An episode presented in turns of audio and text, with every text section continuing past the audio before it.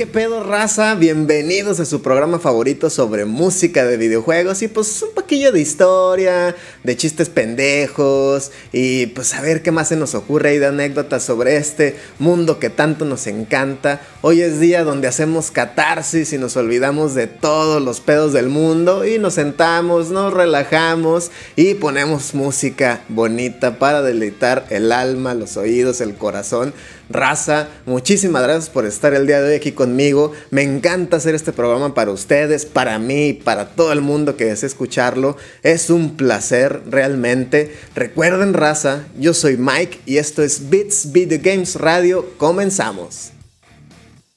Y como ya es costumbre en el programa Raza, vamos a comenzar con uno de esos grandes RPGs que tanto a mí me gustan y pues a quién engañamos, banda. Si ustedes le dan chance, muy seguramente se van a enamorar de este gran título para el Super Nintendo llamado Lufia 2 The Rise of the Sinistrals, el cual es precuela directa de Lufia and the Fortress of Doom, otro videojuego para el Super Nintendo, y este fue publicado en Japón el 24 de febrero de 1995 y es muy importante aclarar que este videojuego fue desarrollado por Neverland y publicado y distribuido por Taito en Japón.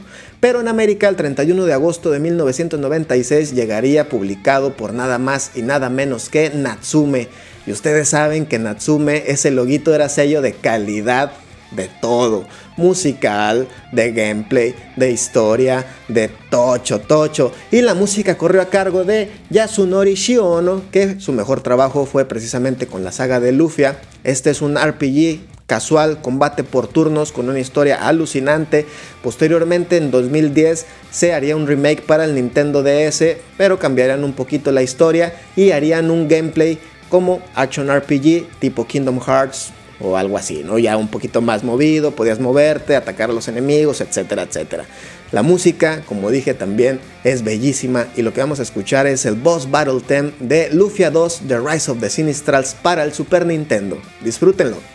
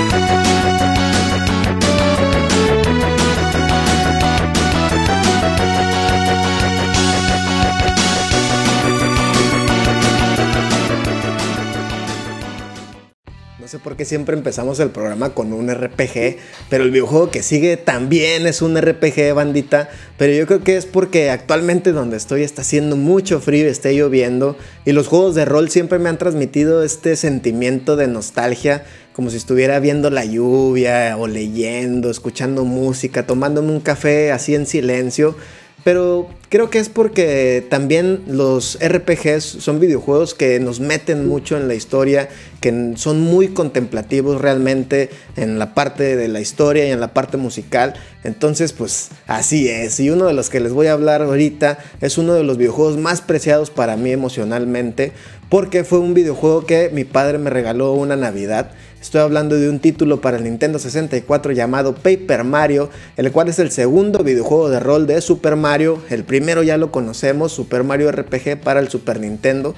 Fue desarrollado por Intelligent Systems y distribuido por Nintendo en Japón el 11 de agosto del 2000 y posteriormente el 5 de febrero del 2001 nos llegará a nosotros a América y qué les puedo decir es una verdadera chulada. Cuando lo jugué la primera vez, me voló la cabeza la historia de Bowser Invencible por el Star Rod, rescatar a los siete espíritus estelares, manejar a Peach y hacer un pastel, todo me encantaba.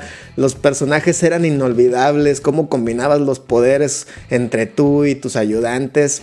Todo, todo en este juego me parecía alucinante en su época. La música, igual de bellísima, corría a cargo de dos personas. Uno de ellos fue Yuka Tsuyoko, conocida por el soundtrack de Fire Emblem. Él es la mero chiles de Fire Emblem. Y también por Taichi Senda, que sus mejores trabajos han sido con Advance Wars y Pokémon Puzzle League, que también vamos a hablar de ese y de Tetris Attack porque también son una chulada y tienen original soundtracks bellísimos y pues bueno, lo que vamos a escuchar ahorita bandita se titula Attack of the Koopa Brothers de Paper Mario para el Nintendo 64. Disfrútenlo.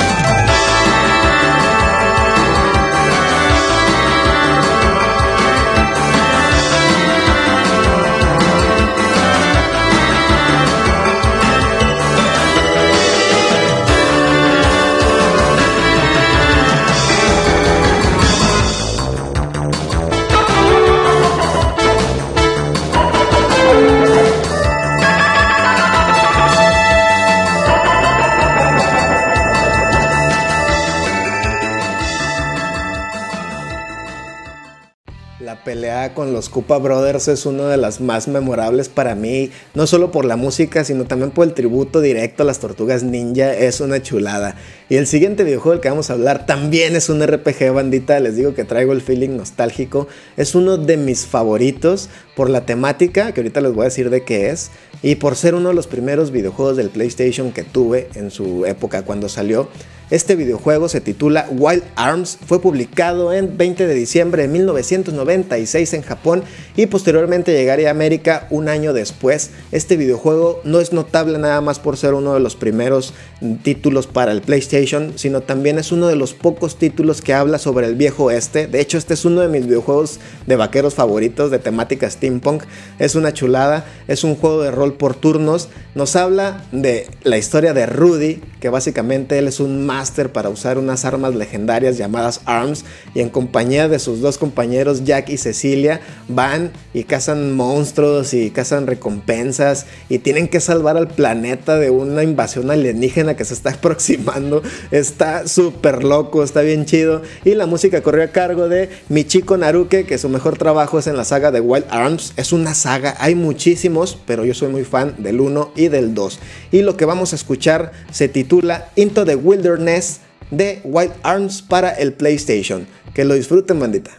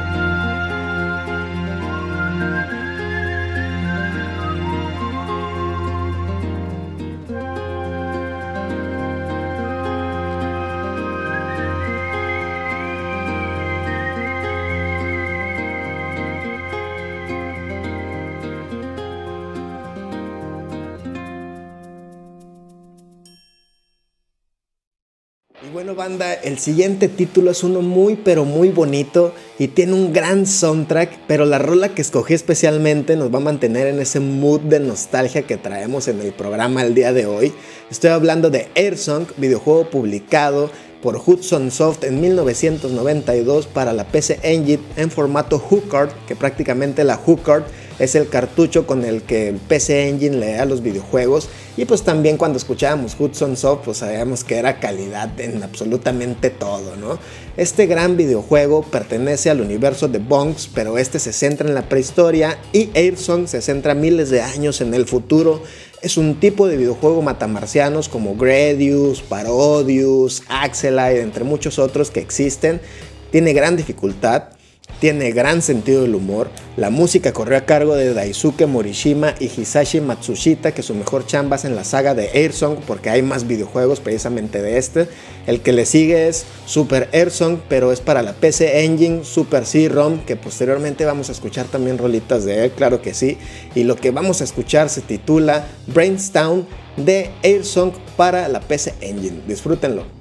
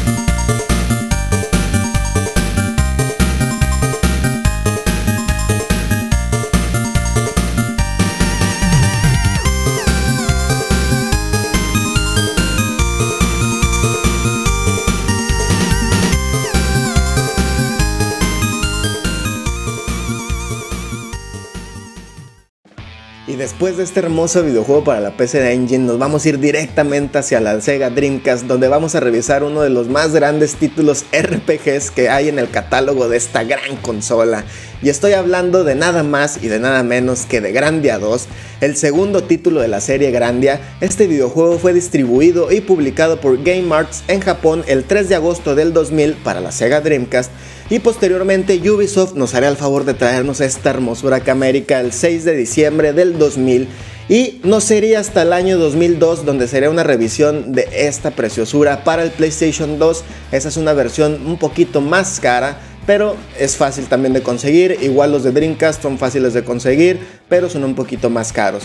Lo chingón, raza, es que hay una versión para el Nintendo Switch donde podemos encontrar los dos títulos de Grandia para disfrutarlos a un precio más accesible. Vayan y disfrútenlo. Es un gran videojuego, tiene una historia bellísima, los personajes son inolvidables, el sistema de combate es muy divertido y la música que también es bellísima corrió a cargo de Noriyuki Iwadare, que él también ha hecho grandes soundtracks como los de la serie Lunar y Radiata Stories, que es otro gran RPG para el PlayStation 2, un poquito raro, pero también fácil de conseguir y accesible. Entonces, vayan que esperan, chequenlo. Y lo que vamos a escuchar es la versión número 4 del 510 de Grandia 2 para la Sega Dreamcast. Disfrútenlo.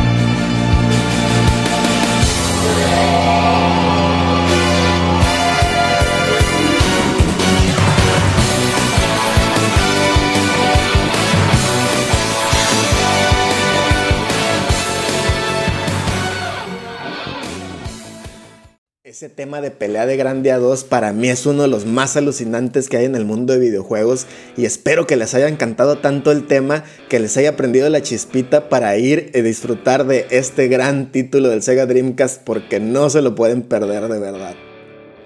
Y nos vamos con otro videojuego que es hermoso, pero también es un RPG, bandita. Ni pex, hay que darle, es lo que hay ahorita. Estoy hablando de Tales of Vesperia, gran título de la serie Tales of. A mí me fascina toda esa saga de videojuegos.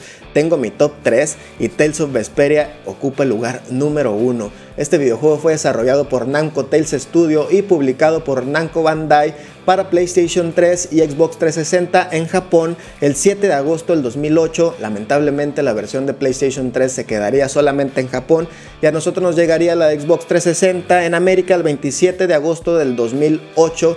De hecho, fue publicado así porque se quería incrementar los títulos RPGs en esta consola porque había muy poquitos en ese tiempo y porque también querían ver si hacía más presencia la consola en Japón, lo cual lamentablemente no sucedió porque existía la versión de PlayStation 3 y pues ni pex, ¿no? Pero el juego es bellísimo, la historia está perrísima, la música corre a cargo de Motoi Sakuraba, que es uno de los masters de la música, de los juegos de rol y de cualquier otro videojuego. Es uno de mis compositores favoritos también. Y lo chingón es que los diseños fueron por Kosuke Fujishima, que él también trabajó en Tales of Symphonia y Tales of Abyss, que son mis otros dos juegos favoritos de ese top 3. Y el director y productor fue Higuchi Yoshito que también trabajó con esos dos grandes videojuegos anteriormente. Y pues es una chulada, bandita. Y lo que vamos a escuchar ahorita se titula On the Other Side of the Mirage de Tales of Vesperia para el Xbox 360 y PlayStation 3. Disfrútenlo.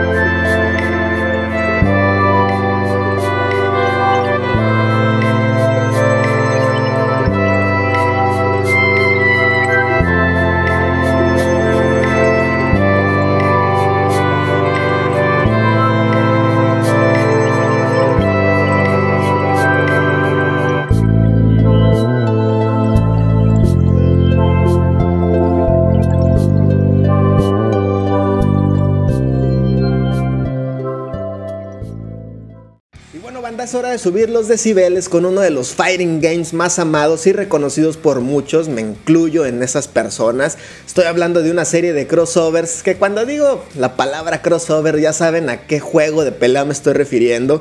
Y estoy hablando ahorita de Marvel Super Heroes vs Street Fighter. Es la secuela de X-Men vs Street Fighter. Obviamente este es el segundo videojuego de la saga de crossovers de Marvel y Capcom. Este fue publicado en Japón para las arcades el 25 de junio de 1990 y llegaría a América el 7 de julio de 1997. No sería hasta 1998 cuando llegaría un port para la Sega Saturno y posteriormente en 1999 para la PlayStation con ciertos cambios de jugabilidad, pero seguiría siendo básicamente el mismo juego hermoso donde escoges dos personajes, ya sea un superhéroe de Marvel o un personaje de Street Fighter, se iban y agarraban a madrazos con otros dos, vencías a Apocalypse, sacabas los secretos, una chulada y también la música que es una hermosura. Eh, corrió a cargo de dos personas, una de ellas fue Yuki White, que él también trabajó en Pocket Fighter, Street Fighter Alpha, Aladdin de Super Nintendo y estuvo acompañado de Yuko Kadota, que él estuvo trabajando en juegos como Rockman 2 de Power Fighters,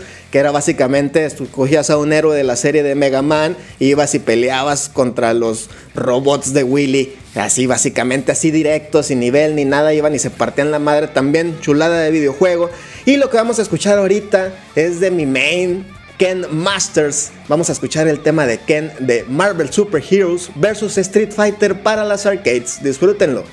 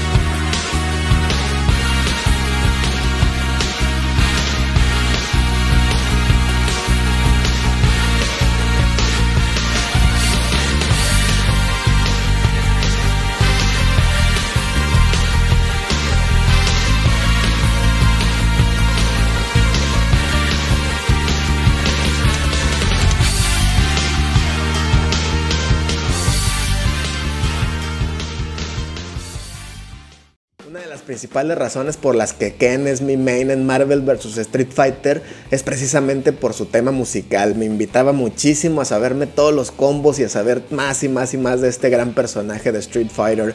Y bueno, raza, nos vamos a ir directamente con un videojuego muy bonito para el Nintendo GameCube. Pertenece a la serie Final Fantasy, es un gran action RPG y estoy hablando de Final Fantasy Crystal Chronicles fue el primero de la serie Crystal Chronicles y fue el único en publicarse para el Nintendo GameCube. Este fue publicado el 8 de agosto del 2003 en Japón y posteriormente en América nos llegaría el 9 de febrero del 2004. Existen secuelas o bueno que son parte del universo Crystal Chronicles. El primero fue Final Fantasy Crystal Chronicles Rings of Fates para el Nintendo DS y posteriormente saldrían dos de esta serie para el Nintendo Wii, que uno sería Final Fantasy Crystal Chronicles The Crystal Bearers y después sería The Little King and the Promised Land o acá mejor conocido My Life as a King. La verdad, todos son grandes videojuegos. A mí mi favorito es el primero, Final Fantasy Crystal Chronicles. A muchos no les gusta porque se les hace muy repetitivo.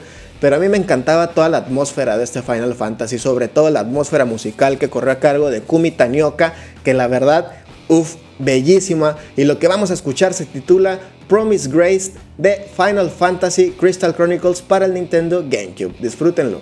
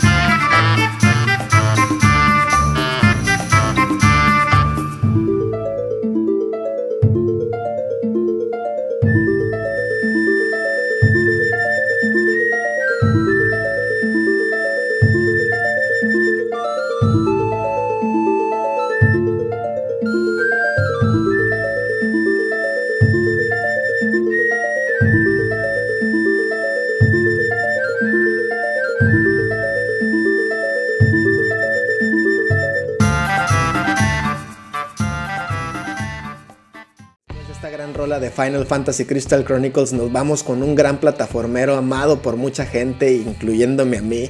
Y ya sé que todos los videojuegos que salen en bits digo que los amo, pero es una realidad, bandita, no les voy a mentir. Todo lo que revisamos durante el programa es amado por muchísima gente, no nada más por mí.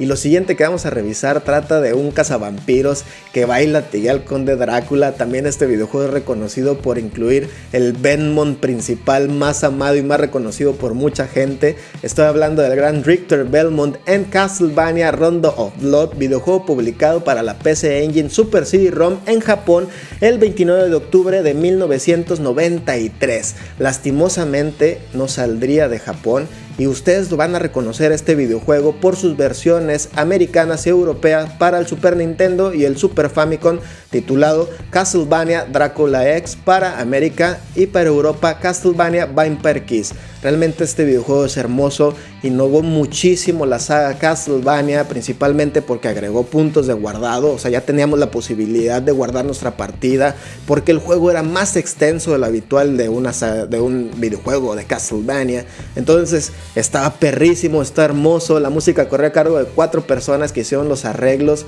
para este videojuego y también arreglos en versiones anteriores de Castlevania para este gran título. Son cuatro personas, voy a tratar de nombrarlas bandita porque pues cuando son dos está difícil, ahora que son cuatro canejos al mismo tiempo, pues imagínense, pero ahí van. El primero es Akiropito, el segundo es Keiso Nakamura, el tercero Tomoko Sano y por último y no por menos importante, Mikio Saito que se rifaron esta chulada de soundtrack, neta, lo van a apreciar muchísimo porque la música en el PC Engine Super CD-ROM, uff, te vuela la cabeza, banda, neta, lo van a ver ahorita. De hecho, pueden comparar la versión de PC Engine Super CD-ROM con la versión de Super Nintendo y van a ver que está en otro pinche nivel. Y lo que vamos a escuchar se titula Divine Bloodlines de Castlevania Round of Blood para la PC Engine. Disfrútenlo.